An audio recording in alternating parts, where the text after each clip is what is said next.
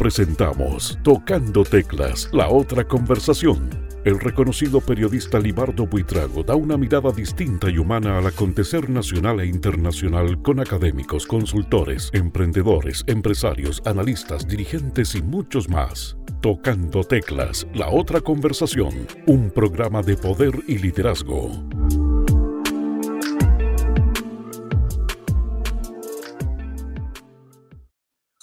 Hola, mucho gusto, un agrado saludarlos este mediodía ya avanzado del día miércoles.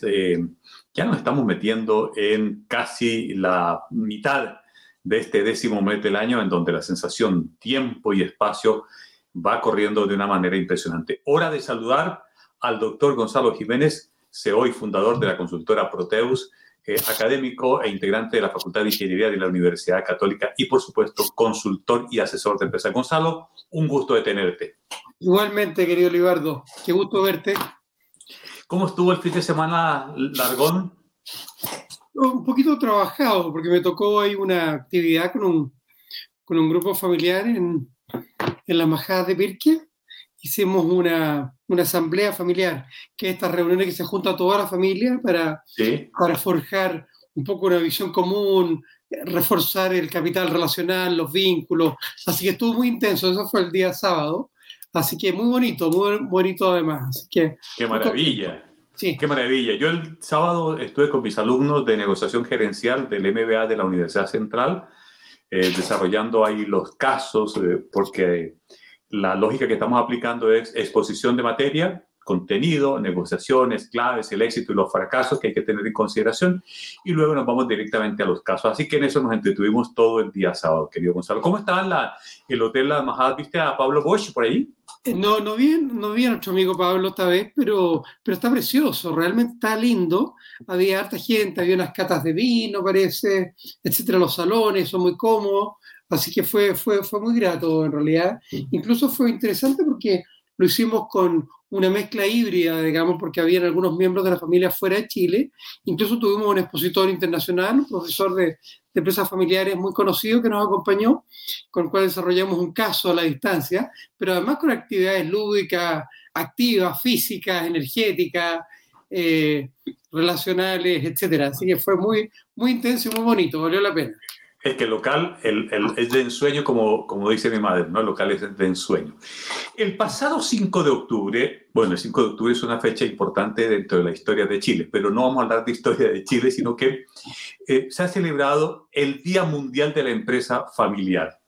Eh, uno eh, dice, bueno, mayoritariamente hoy casi todos los días algo ocurre, tiene un nombre, el día, el de papá, el día de la mamá, el día del niño, el día del cambio climático, el día del medio ambiente. Eh, ¿Por qué es tan relevante celebrar el 5 de octubre el día de la empresa familiar? Bueno, primero aprovecho de decir que el 5 de octubre es el día que me puse a bololear con mi señora, así que... Ah, mira, pero por favor, ¿cómo tiene de, de, presente la fecha? Exactamente, así que, así que no se me olvida, el 5 de octubre también recordemos, del 89, otro día histórico. Bueno, eh, las empresas familiares en realidad, que con todo el rol que cumplen, que todos sabemos, ¿no es cierto?, que es tan impactante, tan relevante a nivel mundial, y estamos haciendo estos días, eh, la semana pasada, justamente con la celebración, eh, se organizó, hay un grupo que se llama Familias Empresarias de Iberoamérica, y en el fondo 25 países eh, tuve la, la, oportunidad de participar con varios colegas en una interacción celebrando las empresas familiares, cada uno con sus intervenciones, con muchos participantes, imagínate, hasta Estados Unidos y Canadá eran países invitados, etcétera. Así que fascinante. Así que claramente está agarrando mucha fuerza. También me toca me tocó también ser parte de un, de un grupo en Argentina de consultores en empresas familiares, abogados y psicólogos que trabajan con empresas familiares también, hacerles alguna, algunos seminarios y para solo para terminar la enumeración de las empresas familiares, además ayer un, un, eh, un seminario me tocó dar en Costa Rica, o con, con Costa Rica o para Costa Rica, digamos así, para una Cámara de Comercio. Así que el tema de las empresas familiares está explotando realmente en el mundo y obviamente desde mucho antes del 5 de octubre. Entonces, pero es bueno que haya un espacio para reconocer su impacto, reflexionar, eh, los aprendizajes, compartir su necesidad y de alguna manera cambiar ese paradigma tan antiguo que había, ¿te acuerdas? Que la palabra, el concepto de empresa familiar era como peyorativo. Hoy en día se reconoce que es un elemento tremendamente positivo que hace una tremenda diferencia. Así que, así que bien por esa celebración, ¿no? Qué bueno. Ahora, cuando uno habla de comunidad, que es donde están insertas ¿no? las eh, familias empresarias, eh, están las empresas familiares, eh, uno tiene que comenzar a ver las dimensiones de estas empresas. ¿Cuáles son esas dimensiones que se las caracterizan y que por las cuales uno las puede identificar, Gonzalo? Perfecto, súper súper relevante la, la, pregunta, una pregunta, es la pregunta científica. ¿Cómo sabemos que, está, que estamos viendo una empresa familiar o no? Porque además muchas veces son negadas por aquellos mismos que, que las han fundado, las lideran y, y, son parte de ellas. La definición del libro te dice que son todas, todas aquellas empresas que son eh, de propiedad y de control de dos o más miembros de una familia. ¿Ok? Entonces ahí ya con eso podemos entrar a contar. Ahora, normalmente a eso se agrega un segundo elemento que es más sutil, que, que, que, esta la primera es la variable cuantitativa, la segunda es una variable más bien cualitativa, que existe la predisposición, la voluntad, la decisión, el sueño, ¿no es cierto?, y la expectativa de transferir los negocios familiares, que a veces son más de uno, como puedo, comentar después, ¿no es cierto?, hacia las siguientes generaciones. Entonces, somos dos o más. Ahora, a veces hay uno que está ahí y el otro es un convidado medio de piedra, etcétera, pero no importa. Eh, si está la voluntad de proyectarlo, con eso ya tiene, ya entra a caer en esa categoría. Y el porcentaje de, de propiedad, Libardo, eh, me gustaría agregar algo ahí respecto a la primera dimensión, eh, puede ser bastante bajo. ¿eh? No tiene por qué ser más de un 50%, que es lo que dice alguna gente con mucha con, mucha falta de ignorancia, como dijo el Guaso, con mucho desconocimiento, porque a veces se controla la empresa con un 20% o la influencia mm, puede ser con un 10%, hasta con menos en algunos casos. Normalmente se usa como, como, como, como de umbral, digamos, del orden del 15 al 20% de propiedad hacia arriba. Pero si tú piensas, Steve Jobs tenía cerca del 1% de propiedad de Apple al momento de fallecer según, según algunos eh, eh, análisis o estudios, recopilaciones que, que he encontrado. Y igual tenía un liderazgo. Eh, ahora, claro, no había necesariamente otros miembros de su familia, pero a lo mejor sí estaba la voluntad, que eso no lo sabemos. piensa en la empresa Ford, tantas, tantas empresas, digamos, que son los Peugeot, de la familia Thierry Peugeot, francés, a quien me ha tocado conocer bastante en, en, en mis viajes, etcétera, y otros miembros de su familia tienen un, un compromiso muy fuerte con el tema familiar. Ahora, cuando tú dices, mire, eh, hay, en la dimensión uno identifica números. Sí. Puede ser uno, dos, tres, cuatro. Eh, y ahí me salta una pregunta y es, ¿cuánto, con, a ver, las familias cuando desembarcan en una organización, ¿es bueno? ¿No es tan bueno? Eh, ¿Es bueno relativamente si ellos lo hacen bien? ¿No es tan bueno si relativamente lo hacen mal? ¿Cuánto es un desembarco como así promedio? Están los hijos, los hermanos, el papá, los tíos, los primos. Eh, ¿Qué uno debe entender como el, como el contexto familiar, cuñada, yernos, eh, sobrinos, en fin? Como dicen los abogados, por consanguineidad o por afinidad, ¿no es cierto? Entonces, eso incluye a los cónyuges, incluye también a los parientes consanguíneos, como digo, y políticos, eh, por supuesto. Entonces, efectivamente, esa es la forma de contar y a veces los números pueden ser bastante importantes. ¿eh? Pueden haber cuatro, cinco, fácilmente una familia en distintos roles, cargos, etcétera, según su preparación y lo que fuera. Ahora, la pregunta que tú me haces es súper clave, si es, si está ok o knockout, si está bueno o está malo, ¿no es cierto? OK o KO, ¿no es cierto? El tener, eh, el tener a miembros de la familia. Primero hay que reconocer hay que partir reconociendo que las empresas familiares en, en, promedio tienen mejor performance que las no familiares. Eso para empezar.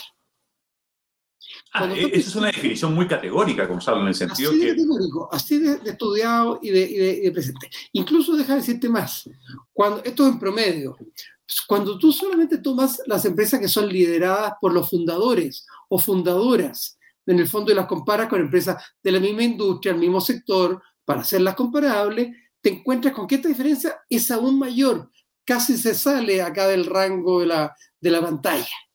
Ahora, cuando viene la segunda generación, la performance es un poco menor.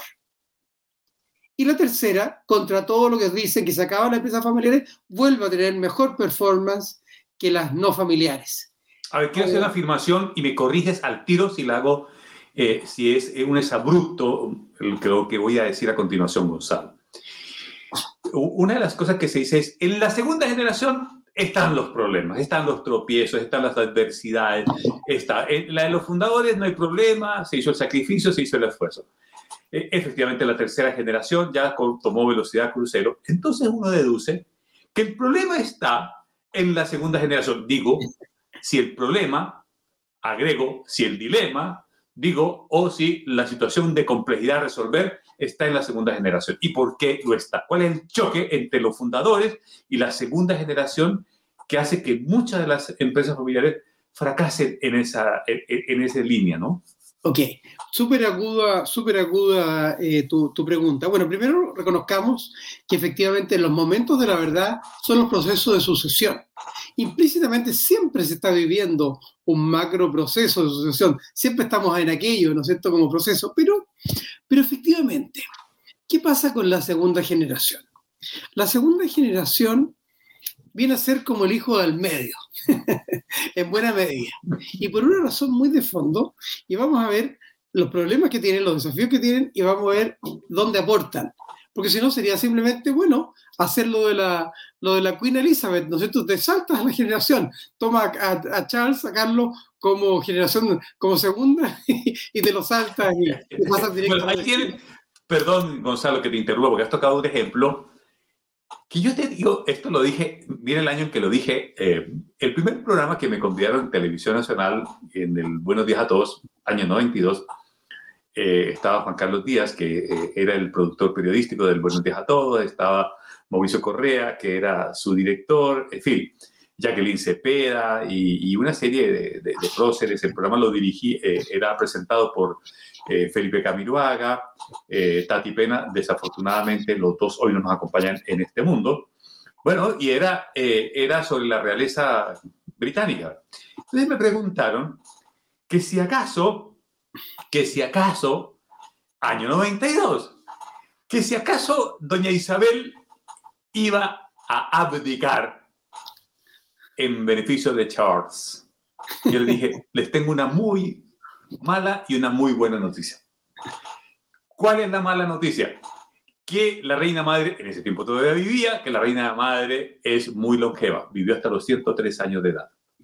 Concluyamos entonces que doña Isabel va a vivir algo parecido, si no es que más, y se está acercando a ese número.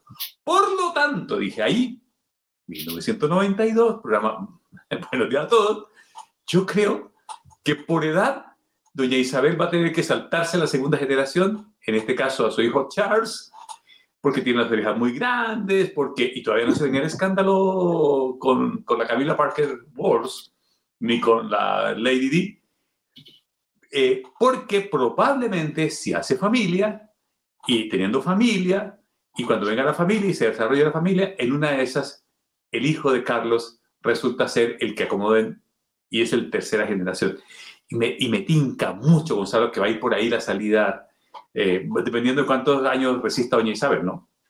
Sí, bueno, pero fíjate que acá hay varios elementos dentro de lo que tú planteas, en este caso, ¿no es cierto?, que, que es un caso emblemático, eh, que ayuda a reflexionar respecto de, la, de, de, de lo que ocurre a nivel de la segunda generación.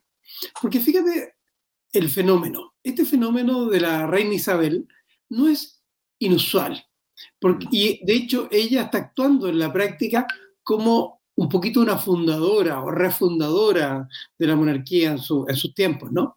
En términos de que, me vuelvo a las empresas familiares, los dejo ahí a, los, a los royals, los vamos a dejar en paz, ¿no es cierto? Pero, pero volviendo a las empresas familiares, porque el periodo en que están a cargo los fundadores o fundadoras es muy largo, muy, muy largo.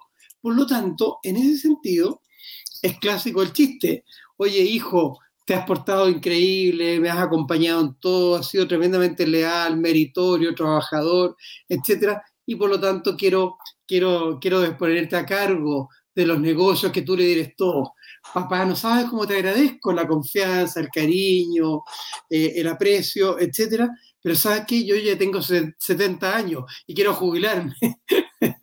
Entonces, eso hace que a la segunda generación, a veces los periodos en que están a cargo, el tenure, como le llaman los gringos en el fondo, sea muy corto, porque agregan el, otro factor, que la tercera generación crece muy rápido, por lo tanto, son un poquito el jamón del sándwich. Se ven atrapados entre los que están, que no se van nunca, ¿no es cierto? Y los que llegan, que crecen muy rápido.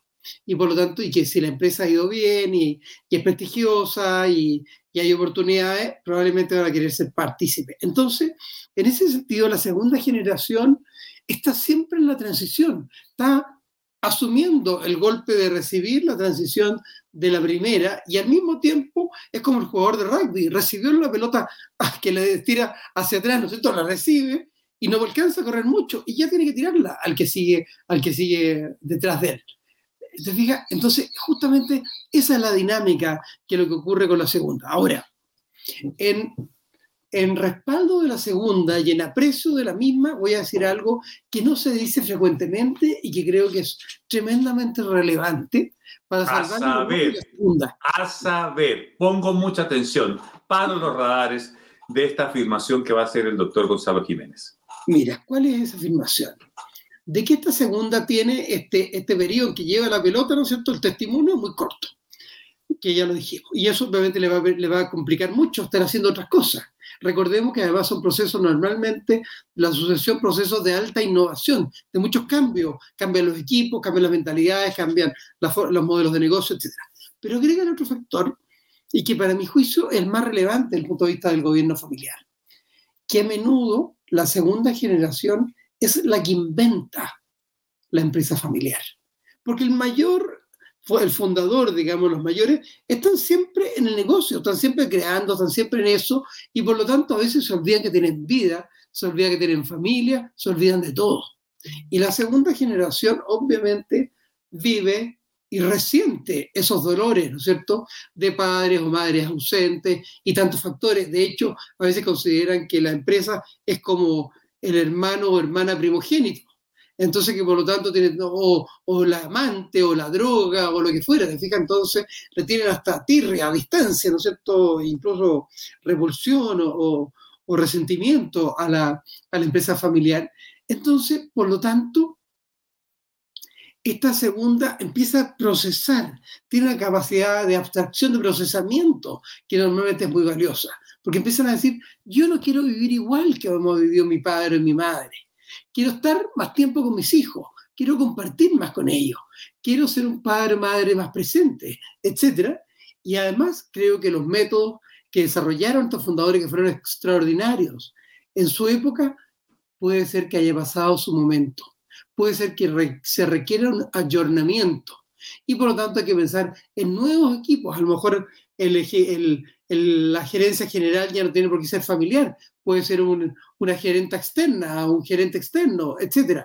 Entonces, de esa forma, empiezan a reflexionar sobre su profesionalización del negocio y, en segundo lugar, su profesionalización, profesionalización como familia, diciendo tenemos que desarrollar un consejo familiar para poder gobernarnos como familia, tenemos que desarrollar un protocolo familiar para tener nuestras reglas del juego claras y conocidas, etc. Entonces le están inyectando un tremendo valor que no necesariamente se refleja en el corto plazo en los negocios, sino que además hay un trabajo institucional que están desarrollando en que a lo mejor el desempeño corre por un carril aparte, eh, pero que en el fondo se están reforzando las posibilidades de cara a proyectar a la tercera. Por lo tanto, a mi juicio, el éxito de la tercera en buena medida depende del aporte de la contribución que hace la segunda generación.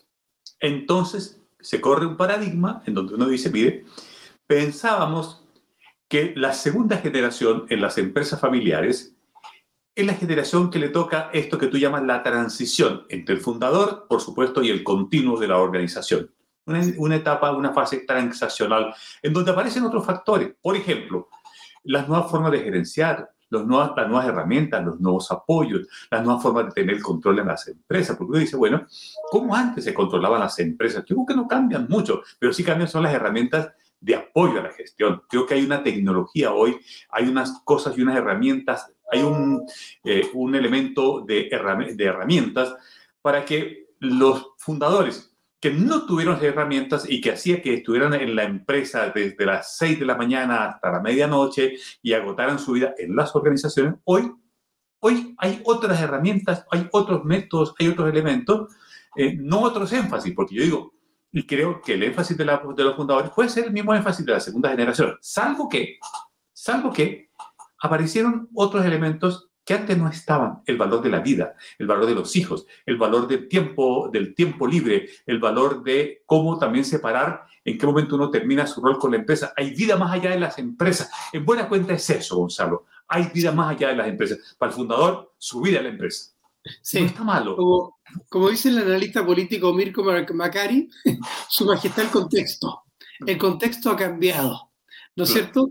Entonces, por lo tanto, se requieren otras herramientas, otras prácticas de gestión, otros estilos. Y voy a decir lo más radical, que muchas veces la familia, de hecho anteriormente pensaba que eran los valores fundacionales y que normalmente son muy importantes, pero esos valores fundacionales hay que irlos tiñendo, combinando, amalgamando, ¿no es cierto?, con los valores que traen las nuevas generaciones, que a veces son distintas nuevas generaciones que son más horizontales, que tienen más conciencia ecológica, más conciencia social, etc. Y que por lo tanto, bienvenido esos aportes y ese refreshment, ¿no es cierto?, a los propios valores. Entonces, por lo tanto, eso implica de que, hay que empezar a mirar con mayor amplitud. De hecho, le decía a, una, a una familia que a mayor magnitud del, del desafío, ¿no es cierto?, mayor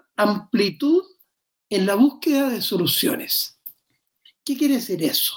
Si yo estoy viviendo la turbulencia interna del cambio de liderazgo, si estoy viviendo además la turbulencia externa de cambio, de disrupción tecnológica, social, eh, ecológica y en las formas en cómo se desarrollan los mercados y la forma de competir, yo tengo que empezar a pensar en nuevos tipos de liderazgos, en nuevos modelos de negocio y por lo tanto en probablemente nuevos líderes. Y hay que empezar a mirar, oye, pasarle revista al talento familiar y veamos el talento externo y veamos cuál es el mejor mix en ese sentido. De hecho, eh, un grupo, eh, probablemente el grupo debe ser uno de los tres grupos más grandes de Colombia, de hecho, nos compartía su, su, su experiencia en el fondo respecto de que ellos habían aprendido que si el presidente de la compañía era familiar, el gerente general o la gerente general tenía que ser externo. O al revés, si la gerencia fuera familiar, la presidencia debiera ser tenida por manos por un externo o externa. Entonces, te fijas, es ese mix de talentos el que se hace tan relevante y por lo tanto, con toda gratitud, con todo aprecio, con toda valoración y reconocimiento a los líderes del del pasado y hasta el presente. Tienen que entender que a veces este cambio contextual, que esto se llama la escuela de la configuración, cuando uno piensa en pensamiento estratégico, la escuela de la configuración, que es adaptarse según, la, según el contexto, eh, hace pensar de que a lo mejor tenga que producirse cambios, que no son una crítica, que no son un cuestionamiento, pero simplemente una necesidad y un reconocimiento de que los tiempos han cambiado y por lo tanto tenemos que cambiar nosotros diversidad externa requiere diversidad interna. ¿Te fijas? Tiene que haber un match, un calce entre ambos. De otra forma, el edificio no se cimbrea con, de la forma que requiere según lo que le exige el temblor y, o el terremoto y se quiebra. ¿Para qué momento, Gonzalo, uno en, en, el management y en el gerenciamiento, en el desarrollo organizacional, cuando uno piensa en las empresas, ¿en qué momento como que es el más, más adecuado para decir, ¿sabe qué? Paremos la pelota un poquito al piso, pongámosla acá, reflexionemos, miremos, conversemos, veamos cómo están los desafíos, cómo está ese contexto. Pero a veces me queda la duda, Gonzalo, que la vorágine evita que se den esos contextos eh, eh, o esos momentos mejor en que uno pudiera poner la, pelota en el piso. Porque hay desafíos, porque mire, eh, tengo que ver cómo hago el delivery, el envío, porque me están acabando la empresa, se me está acabando, en fin, para que la urgencia deje el espacio a la estrategia, que a veces la urgencia te inhibe mucho a pensar estratégicamente. Yo creo que el principal eh, adversario que tiene la empresa a veces no son ni los, ni competidores, sino la, la, urgencia del momento, del contexto, no saberlo entender y no saberlo parar. ¿Cómo hace uno adecuadamente para quienes nos están acompañando en esta transmisión? Decir, ¿sabe qué? Mire, por turbulento que sea el momento o complejo que lo sea, la complejidad también da espacio para la reflexión. Sí, mira, el mejor antídoto por lejos frente a la vorágine del día a día y para los miembros familiares, que además son accionistas, son directores y ejecutivos simultáneamente, que no es inusual, ¿no es cierto? Ese mix, es poder contar con un directorio estratégico. Separar el directorio, consejo de administración, junta directiva, ¿no es cierto? Como quiera que le llamen, ¿no es cierto? Board, eh, separarlo del rol ejecutivo. Ahora, ¿cómo se constituye un, directorio estratégico? Primero, haciendo esa separación. Segundo, hay que desarrollar criterios de manejar el gobierno corporativo. Y tercero, y probablemente lo más importante, es incorporar directores externos que traigan otros talentos, otras visiones, otras miradas, que estén más alejados de esta vorágine, porque esos son los que te dicen, oye, pongamos la pelota en el piso y veamos lo que estamos haciendo, reflexionemos sobre nuestro proceso. Ahora, eso también requiere que esos directores externos tengan los talentos, tengan el compromiso y tengan, como dicen los franceses, le recul, la distancia, para poder mirar lo que está ocurriendo, plantearse, discutirlo, ¿no es cierto? Y decir, oye, ojo, pare ahí un poquitito, pongamos la coma o el punto y coma, como dices tú, y veamos lo que, y veamos lo que está ocurriendo. Entonces creo que esa parte es tremendamente importante y eso es un tremendo mensaje para las empresas familiares. Hay un tamaño impresionante de empresas que uno dice, eh, y, me hago la pregunta más que, más, que entregar una, una, conclusión, y es, hay un tamaño de empresas que permitirían tener su directorio. Hay empresas que no los tienen, desafortunadamente. No tener un directorio de 10 personas, ni de 15, sino tener un, pequeño directorio, a veces de 3, a veces de 5, eh, a mí me gustan mucho en directorio los números impares, no sé por qué, pero me gustan muy, mucho para la toma de... y que, que, tengan ese asesoramiento, pero muchas veces, vuelvo, vuelvo al punto común, ¿no? Muchas veces la urgencia no te permite, si sabes que una manera eh, que yo puedo profesionalizar mi empresa y apuntar es contribuir con un gobierno corporativo y ese gobierno corporativo, aunque sea con un pequeño director, con un pequeño directorio, pero que cumpla los roles de directorio. Y yo no sé por facturación, por tamaño, por participación de mercado, no sé por qué uno decir, empresas de tanto número de trabajadores debería tener un directorio. Eso sería como lo óptimo en un proceso constante de profesionalización. Mira, esto se recomienda, Libardo, hasta para los emprendimientos, hasta para los startups, ¿no es cierto?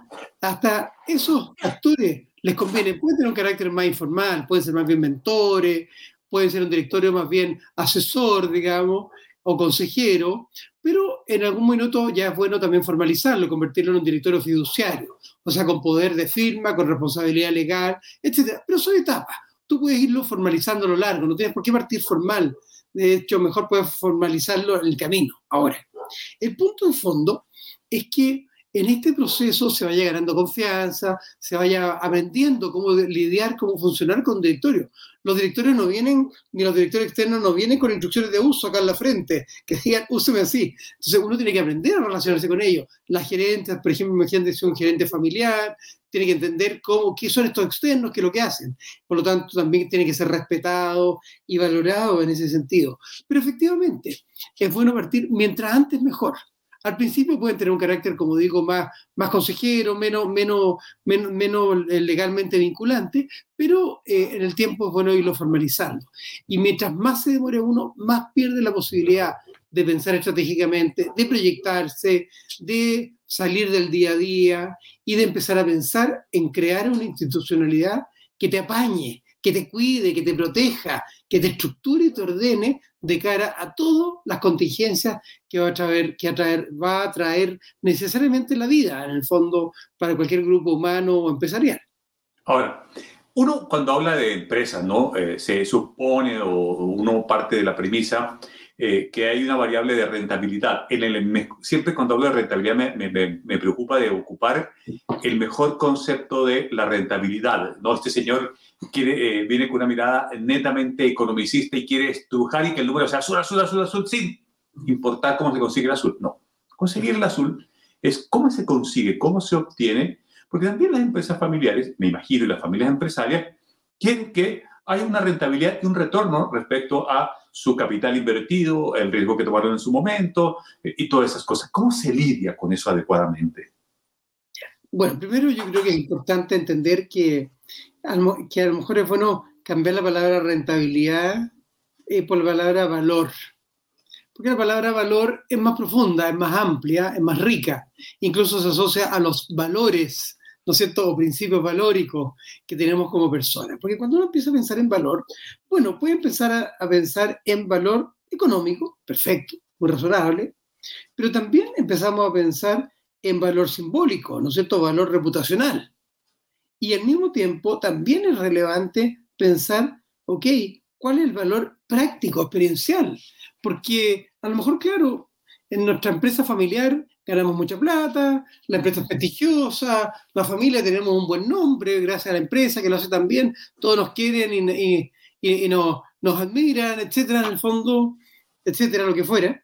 Eh, incluso hasta sabroso nos pueden encontrar la familia Juki, la familia Macay, antiguas familias, ¿no es cierto?, chocolateras de Chile, entre otros, etcétera. Pero bueno, eh, sin embargo, mi tío que está a cargo del negocio que lidera, es un sátrapa, es un dictador, hace lo que quiere. En el fondo no le da explicaciones a nadie, no rinde cuentas.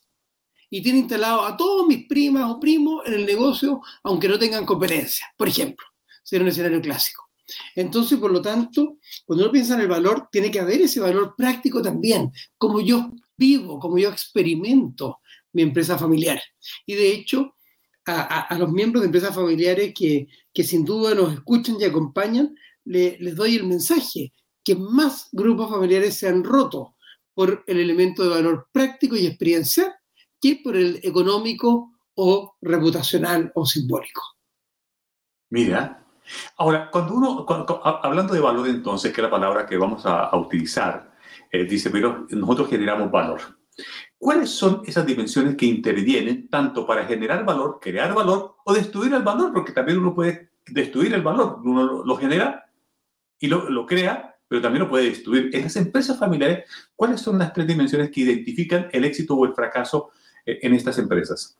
Perfecto. Bueno, primero yo creo que ya hemos hablado del tema del desempeño, que es multidimensional en estos tres elementos de valor, ¿no es cierto? Eso es claramente una primera, una primera clave. La otra es la clave, y en esa me gustaría detenerme un poco, es la clave del liderazgo. Porque efectivamente es a través del liderazgo, y el liderazgo entendido como, no como el, general arriba de la colina, porque puede ser un liderazgo de servicio, puede que de alguna forma está al, servicio, que los demás desplieguen sus talentos, puede ser un liderazgo estratégico que apunta a tensionar al resto de la gente, a desafiarlo, a ver sus problemas y a, hacer el trabajo que tienen que hacer de, de, adaptación, de cambio, etc. Entonces, puede ser en varios planos. Pero en eso, para ser más concreto, en el tema de empresas familiares, la sucesión del liderazgo en particular me gustaría referirme. La sucesión del liderazgo, y esto lo he aprendido con mis propios clientes, eh, la sucesión del liderazgo tiene que producirse no cuando la reina Isabel, no cuando el que está a cargo se quiere ir, sino cuando el que está abajo está preparado. Entonces, cuando está preparado, ¡pa! Tiene que producirse el tiraje en la chimenea para que crezca, porque con esa persona que crezca van a crecer todos los que están alrededor, ¿no es cierto? Entonces hay tiraje completo en la chimenea. Ahora, tú me podrías preguntar, bueno, ¿y qué hacemos entonces con, con, con, el, con el, el, senior, digamos, ¿no es cierto?, de la, de la compañía. Bueno, ese senior es importante que tenga la capacidad, primero, de desarrollar otros intereses, otras motivaciones eh, en, en, la vida. James Hollis, un psicólogo norteamericano junguiano, habla de, de la segunda adultez y dice que parte de esa segunda adultez es soltar el attachment, esas cosas que, a las cuales estamos apegados cómo en el fondo somos nuestro trabajo, somos nuestra familia, etc. Y de alguna forma atreverse a explorar quiénes somos, más allá de nuestros vínculos con, con los más cercanos y del trabajo que hacemos. Pero obviamente atreverse a dar ese salto al vacío es aterrador. Sin embargo, al mismo tiempo pueden generarse unas oportunidades extraordinarias en ese sentido. Entonces, y te cuento un ejemplo bien concreto. Un padre que tenía cuatro hermanos, cuatro tigres metidos en el negocio. Y él lo había fundado y los tigres fueron ahí, partieron de chiquitito, metiéndose abajo los camiones, donde fuera, haciendo todo lo que había que hacer, los trenes, etc. Y en algún momento se da cuenta, si me acá, estos cuatro tigres me van a devorar. Y les deja el negocio principal y parte a reemprender un negocio, un negocio agroindustrial. Entonces te fijas, de alguna manera se desafió a sí mismo, dejó ese espacio, tuvo la visión y la generosidad de decir, estos están preparados, por lo tanto los dejo el espacio. Y ahí viene justamente la tercera clave. Hemos hablado de desempeño, de liderazgo. La tercera clave es la visión. ¿Cómo vamos construyendo en conjunto una visión motivadora? Que no sea mi visión como líder que te la impongo, te la implanto ahí en la frente estás listo, te fuiste. No, pues no es un chip, ¿no es cierto? Sino que esta visión tiene que ser co-construida. Por lo tanto, requiere mucho diálogo, mucha conversación de lo que hemos hablado, que las empresas familiares, la gobernanza es una conversación, decimos muchas veces, ¿no es cierto? Entonces, esa visión de co-construir, de poder compartir, oye, tengo preocupación por esto, pero sueño por aquello. Bueno, eso es clave para que se produzcan estos elementos hacia adelante. Ahora, aquí me, planteas, me planteas un dilema que es el siguiente. Mm. Desempeño, liderazgo y visión. Sí. Uno dice, eh, lo tiene que colocar a los rangos etarios. Dice, mira, un fundador de una empresa sería pertinente, conveniente que frisando los 60, 70 años ya piense en lo importante que es hacer la transición organizacional en su empresa. Claro. Pero si uno va y le pregunta humanamente, él dice, estoy en los mejores años de mi vida. ¿Cómo? Es decir, maduré, crecí, estoy con todas las herramientas, estoy con todas las habilidades, entiendo este contexto, no me afecta. Los cambios tecnológicos yo los cogí por los cachos y los tengo aquí a mi dominio. ¿Cómo uno hace ahí? Porque no se supondría que una transición formal, hay instituciones que los tienen claramente definidos, ¿no? Pero no es la empresa familiar, eso no pasa, no es fácil que pase.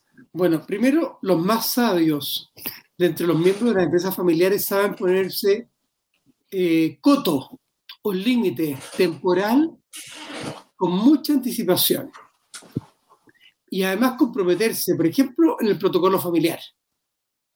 Comprometerse en acuerdos con la familia, que el protocolo familiar es, probablemente la herramienta más poderosa, más valiosa en ese sentido de, construcción de consenso, etc. Entonces, ¿por qué? Porque una vez que ya estoy llegando, digo exactamente lo que tú acabas de decir.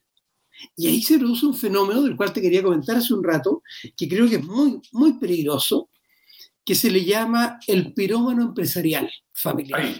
¿Quién es el pirómano empresarial familiar? ¿Quién es esa persona? ¿Quién anda con los fósforos en la mano? ¿Quién anda con el encendedor listo a prenderle fuego a algo? ¿Quién es ese personaje? Es el mismo que repite las palabras de, de aquel Luis que dijo, après moi le déluge, después de mí que venga el diluvio. Sea, de alguna manera, como sé que mi vida humana está limitada, a veces inconscientemente se produce el conectarlo con la empresa y es querer casi que la empresa desaparezca con ellos. Sobre todo con ellos, más que con ella. Las mujeres se manejan con mucho más sabiduría en ese espacio. Y por lo tanto, en vez de darle el espacio a los que siguen, en vez de potenciarlos, de regarlos como una plantita, lo que terminan haciendo es aplastándolos, apagándolos y incluso alejándolos. Me ha tocado ver casos de tíos que han alejado a sobrinos, que eran toda la esperanza del negocio, porque tenían hijos e hijas que no eran tan competentes ni tenían el compromiso, eh, parientes políticos que tampoco daban el ancho y terminaban ahuyentando el talento que estaba justo ahí, al alcance de la mano. Entonces, en vez de proyectar, ¿y por qué? Porque se convirtió en un pirámide empresarial, que quiere morir a los vikingos, que quiere morir con su barco, ¿no es cierto? con sus mujeres, con su perro, con sus armas y que se queme todo al mismo tiempo, hasta con sus sirvientes. Eh, ¿Cómo identifica uno el pirómano? ¿Cómo uno identifica a tiempo el pirómano? Porque si uno identifica el pirómetro, el pirómano, en algún momento uno le puede quitar los fósforos de la mano, el encendedor de la mano, antes de que cause la, la debacle. ¿Cómo uno identifica el fenómeno ¿Y cómo es uno tremendamente difícil. Tremendamente- y además, agrégale dos elementos. Que a veces estos pirómenos eh, se da, puede ser en el plano psicológico, ¿no es cierto? Eh, ya de frentón, digamos, esa especie de deseo de muerte, te fijas en el fondo, o deseo que de empresa de que la vida, existe la vida mientras existo yo. Una vez que yo no existo, deja de existir la vida. Así de, de, de mezquino, de cerrado, como una cosa psicológica, un mecanismo de defensa construido en la, en la infancia que se convierte en una, en una, de la neurosis en una psicosis, te fijas, así profunda. Pero agreguémosle el otro factor, cuando a veces hay daño neurológico. Y entonces tienes casos de Alzheimer, de senilianza, etcétera, en que un día es tan increíble, pero otro día es tan pésimo. Entonces, y que de eso te crea, te crea una situación muy compleja de administrar, de manejar. ¿Cómo sobrevivo frente a eso? O sea, un día me felicito, otro día me golpea, etcétera. Entonces, ahí, eh, primero, intentar ver un poquito la consistencia de lo que ocurre, pero quitarle, hay que entender que los fósforos tienen los fósforos en una mano, pero tienen la espada en el otro, porque es el que manda muchas veces. Entonces, por lo tanto, en ese sentido, muchas veces los sucesores tienen que formar lo que nos gusta llamarle con mis colegas el universo paralelo, un espacio que, en que los miembros de la familia se alinean, se ordenan, se coordinan, no para, no para complotar, para ser súper claro, no para complotar contra el líder, sino para preparar todo al día que ya hayan señales de que no hay, de que ya estamos en un camino de deterioro irreversible o de desaparición, que también puede ocurrir en cualquier momento, con mayor razón en los tiempos que corren. Entonces, te fijas, Libardo, que, que ese universo paralelo en que empiezan a juntarse y dicen, ¿qué vamos a hacer? Es un poquitito, piensa en dos fenómenos políticos para hacerte el paralelo. Cuando estaba el, el gobierno, el gobierno de Frey y de, y de Allende, los economistas, los Chicago Boys estaban haciendo el ladrillo, estaban haciendo el universo, estaban en el universo paralelo, construyendo el plan. Bueno, mientras estaba la dictadura, es- también estaban los economistas, sobre todo centrados en torno a ese plan, ¿no es cierto?, construyendo su plan de gobierno de cara al futuro, de manejo de la economía. Entonces, esos universos paralelos se dan en el mundo, en la vida política. Bueno, ¿por qué no puede darse en el ámbito familiar? Obviamente es mucho más delicado y se puede malinterpretar, pero es una forma de, de manejar esos, esos eh, Claro. pirómanos. Claro. Por, por una cosa, Gonzalo, porque me pongo en, en composición del lugar y mm, estoy vi- frente a alguien que es la, de, la, de los fundadores. Y de pronto ve, puede apreciar que la segunda generación viene muy rápido. Puede decir, ¿sabe qué? Esto está muy rápido. Espérese, espérese. Bueno, ¿cómo se hace que la velocidad sea la adecuada? En que ni tan rápido y aspiracionalmente sepa que le va a tocar. Ahora, yo diría, el que mejor puede dictar el curso es el bueno de Carlos, porque Carlos nos puede eh, enseñar la resiliencia. Ese señor nació pensando que iba a ser rey. Al día de hoy tiene 70 años y un poquito más, y no es rey todavía. Entonces, Y la no resiliencia, porque, y no lo va a hacer. Entonces, ¿cómo hace uno para que no le ocurra el efecto Carlos a uno también? Sí, bueno, primero yo creo que hay temáticas que tienen que ver con competencias. Quizás Carlos es muy buena persona, pero no tiene las competencias. Ahí dentro de las competencias no podría agregar el carácter, ¿no es cierto?, en ese sentido. Al mismo tiempo, la disciplina. Él probablemente ha tenido la disciplina de hacer todo, de ir a la escuela militar, de, de etcétera, de prepararse en muchos espacios, pero, pero, pero si no tienes el talento, el carácter y la actitud, y en ese sentido de, eh, de poder, eh, bueno, digámoslo simple, dar el ancho de cara a los desafíos que vienen, es mejor dejar pasar la pelota. Es mejor dejar pasar. Y por último, yo creo que también ahí es importante sublimar el propio ego. Cuando uno piensa, mira mis hijos o hijas, ¿no es cierto? Mira el talento que viene, mira lo que pueden lograr, mira que son mucho mejores que, que, que, que nosotros. Yo estoy chocho, mi, mi hijo mayor acaba de graduarse de Ingeniería Comercial en, en, la Universidad Católica, muchacho ayudante, excelente alumno. Yo digo, tiene mucho más talento, tiene mucho más capacidades, tiene, tiene todo. Entonces uno dice, fantástico.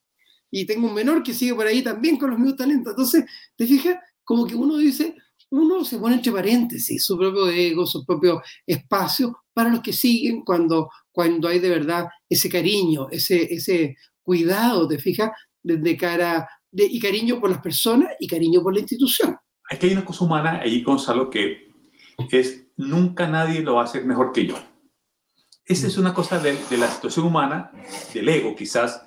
Y yo creo que el ego empresarial también es muy fuerte, en el sentido, ¿sabe que Yo lo he hecho perfecto, impecable. Mire la organización como la tengo, la empresa. Nadie va a ser capaz de hacerlo mejor que yo.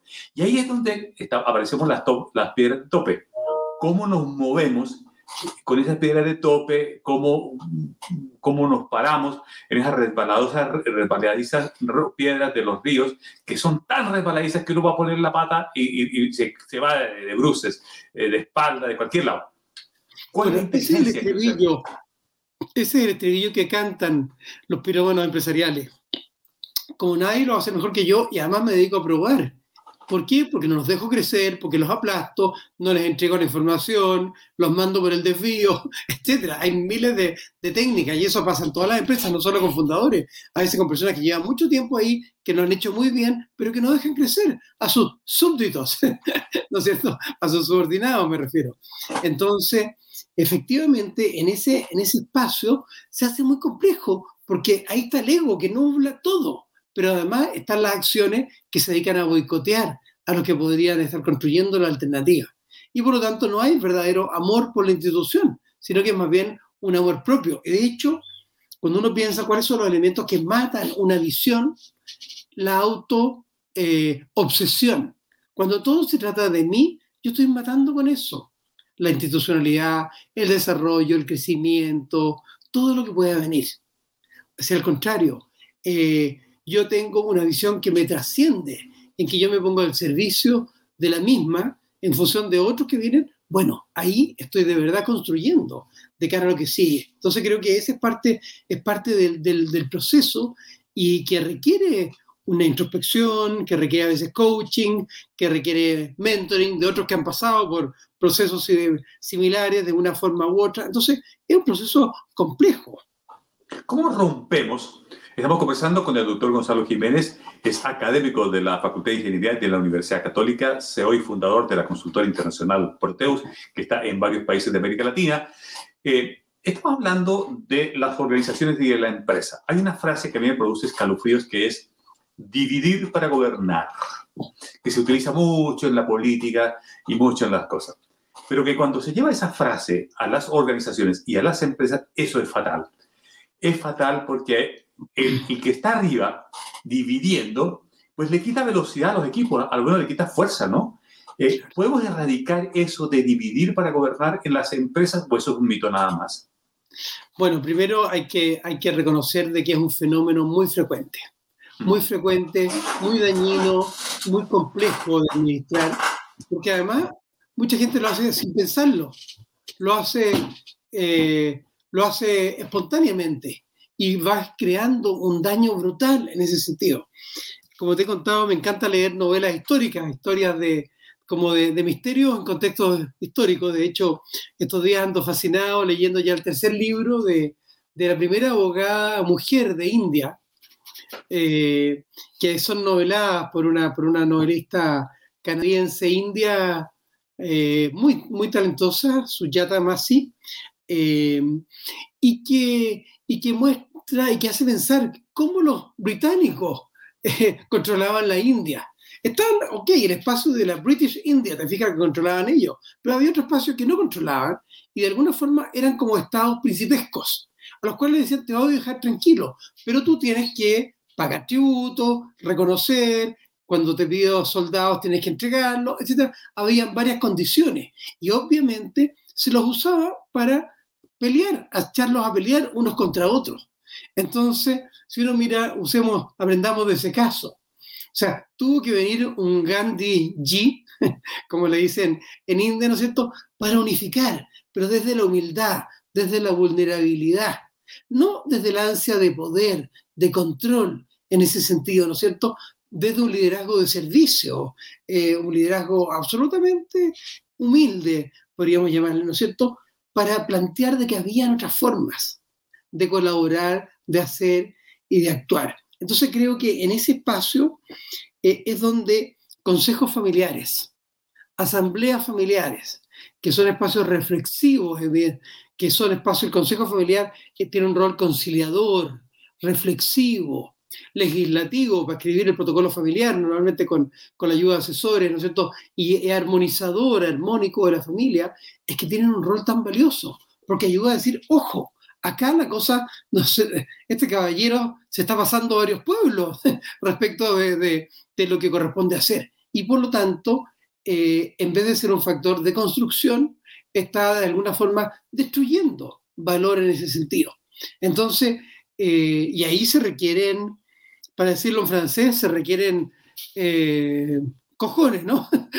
Duro, en el fondo, claridad, agallas, ¿no es cierto?, para poder decirlo. Y hay que estar dispuesto a inmolarse. Y de hecho, a las familias, a las familias que, que nos escuchan, las familias empresarias que nos escuchan, yo les diría, cuando ustedes estén buscando directores o asesores, consultores externos, tienen que ser aquellos capaces de inmolarse, dispuestos a inmolarse porque si no, los yes men no les van a servir de nada, solo van a bailar al ritmo que toquen, que toquen los fundadores. Y al mismo tiempo los fundadores decirle que tener a un bufón de la corte, como hemos dicho en otros programas, ¿no es cierto? Tener a alguien que está dispuesto a decirle al rey que va desnudo, ¿no es cierto? El, traje nuevo del emperador eh, es tremendamente valioso, porque ayuda a cuidarse incluso de uno mismo y a cumplir con esa frase que hemos usado en otros casos de sospecho de mí mismo. Y creo que eso es tremendamente sano eh, para cuando es uno el que está liderando y sin querer está boicoteando el sistema. Ahora, Gonzalo, eh, me parece que para cerrar esta interesantísima conversación, deberíamos hacer un paralelo de cómo en las empresas familiares, cuál es el óptimo razonable que una organización debe tener y ponerle el ejemplo al frente, cuáles las cosas que uno no debe tener. De manera que del contraste uno dijera, ¿sabe qué? Sí, mejor tomo este camino, porque si uno no tiene el ejemplo, uno se puede equivocar y no hay cosa mejor que de pronto ver los ejemplos. Entonces, en las empresas familiares o en las familias empresarias, ¿cuál es el nivel óptimo que se debe tener y cuál es aquel que ojalá a lo menos evadir, evitar, eludir o a lo menos no replicar? Perfecto. La primera norma en esto es que siempre hay que prevenir en vez de lamentar. O sea, el momento de arreglar el tejado no es en la mitad temporal. Entonces, hacerlo con tiempo, de buena forma, cuando hay armonía, cuando los negocios andan bien, cuando hay líderes indiscutidos, es el mejor momento, porque permite construir todo en un espacio. Segundo, los líderes tienen que dar oportunidad y espacio a los que vienen. Y los que vienen tienen que saber reconocer, valorar y apreciar lo que están recibiendo, los espacios y oportunidades también de los líderes. Entonces, de esa forma se tiene que ir produciendo temprano el diálogo entre unos y otros, de buena forma, sin apremios, ¿no es cierto? De manera que cuando lleguen las contingencias estemos preparados. Porque en otros momentos se hace muy difícil. Si los hermanos o primos no aprendieron a resolver sus problemas y siempre triangulaban y subían a uno u otro en el fondo, subían y bajaban, ¿no es cierto? En la práctica no han construido el músculo de comunicación, de conversación y de creación de acuerdos. Y eso hay que hacerlo más temprano que tarde. O sea, prepararse. Lo otro que también es importante es entender que en todas partes se cuece con agua. ¿No es cierto? En ese sentido, eso quiere decir que todas las familias empresarias pasan por procesos muy similares y por lo tanto entender por lo que han pasado otros los ayuda, los ilumina, que no están solos, no es único, y por lo tanto pueden aprender de las experiencias de otros, pueden desarrollar su propia estrategia y empezar a prepararse en tiempo, sabiendo que tarde o temprano se van a ver eh, sometidos al mismo tipo de desafíos. Interesantísimo. No, no tener en consideración eso. Perdón, perdón, perdón, te quedé viendo. el contraplano, el contraplano, ¿no? ¿Qué pasa? Eso es lo óptimo, lo bueno. Y si no hago eso, Sí, la autoobsesión. Todo se trata de mí. Segundo, el hecho de solo validar o potenciar aquello que se me parece. Crear competencia malsana entre los miembros de la familia. Desoír a la familia. No explicar las razones detrás de las decisiones que se toman. Y la peor de todo, Alidardo, es dejar todo tan amarrado y bien amarrado, como decían algunos constitucionalistas, que terminen limitando la vida de los que siguen, afectándolas eh, terriblemente, sin haberles dado la oportunidad de ser partícipes y sin crear la fórmula de renovar, de refrescar y de, de desafiar esas instalaciones cuando esos acuerdos, etcétera, cuando ya sean una camisa de fuerza y haya que pasar a otra etapa. Eso te diría que son los, los antimétodos, digamos, los antídotos de la asociación exitosa comunidad y familias empresarias, el tema que hoy nos ha convocado junto al doctor Gonzalo Jiménez. No es este nuestro día. Usted eh, estará echando de menos el día martes. Vamos a volver a la normalidad de los días martes. Eh, todo en la vida hay que ser flexible y todas estas cosas. Así que Gracias por habernos acompañado. Eh, saludamos a todos eh, los auditores de Radio Continente en la ciudad de La Serena, eh, de Radio Paola en Illapel y Salamanca, en una transmisión que hemos hecho a través de las plataformas www.poderyliderazgo.cl. A propósito, esta es una columna que ya está puesta en el portal poderyliderazgo.cl. Usted la puede leer con calma, comunidad y familias empresarias. El tema que nos ha convocado el día de hoy, que hemos transmitido en vivo por Twitter, Facebook, Instagram, eh, por YouTube, en fin, por todas estas plataformas, LinkedIn, ni que, ni que mencionarlo. Así que, doctor Gonzalo, un abrazo. El próximo martes estaremos en Tocando Teclas, la otra conversación. Un abrazo y buenas tardes. Muchas gracias, Libardo. Hasta pronto, amigos. Hemos presentado Tocando Teclas, la otra conversación, un programa de poder y liderazgo. Visítanos en poderyliderazgo.cl.